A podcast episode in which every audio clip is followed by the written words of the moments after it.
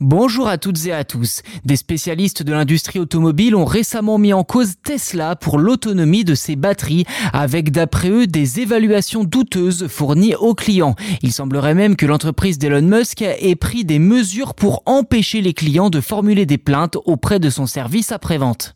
C'est via l'agence de presse Reuters que ce problème a été mis en lumière, ou plus précisément deux problèmes. Tesla aurait délibérément trompé certains de ses clients en leur fournissant des estimations d'autonomie de leurs véhicules inexactes.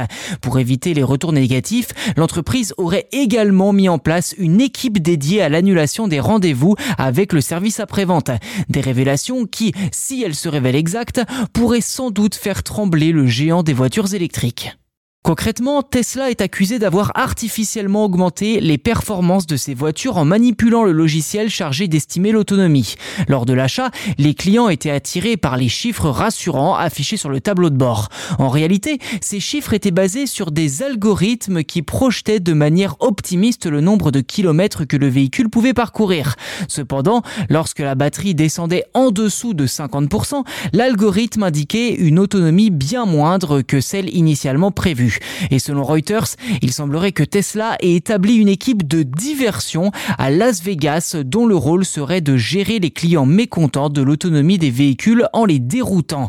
Cette équipe aurait pour objectif d'annuler autant de rendez-vous que possible afin de prévenir toute surcharge des centres de services après-vente. Ainsi, Tesla économiserait environ 1000 dollars à chaque annulation. Selon les informations recueillies, la mise en place de cette équipe par Tesla aurait potentiellement évité à l'entreprise de couvrir les coûts de réparation ou de remplacement des batteries défectueuses.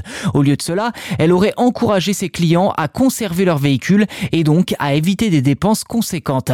Même si cette affaire n'a pas encore atteint l'ampleur d'un Tesla Gate aux États-Unis, les révélations de Reuters sont tout de même assez préoccupantes.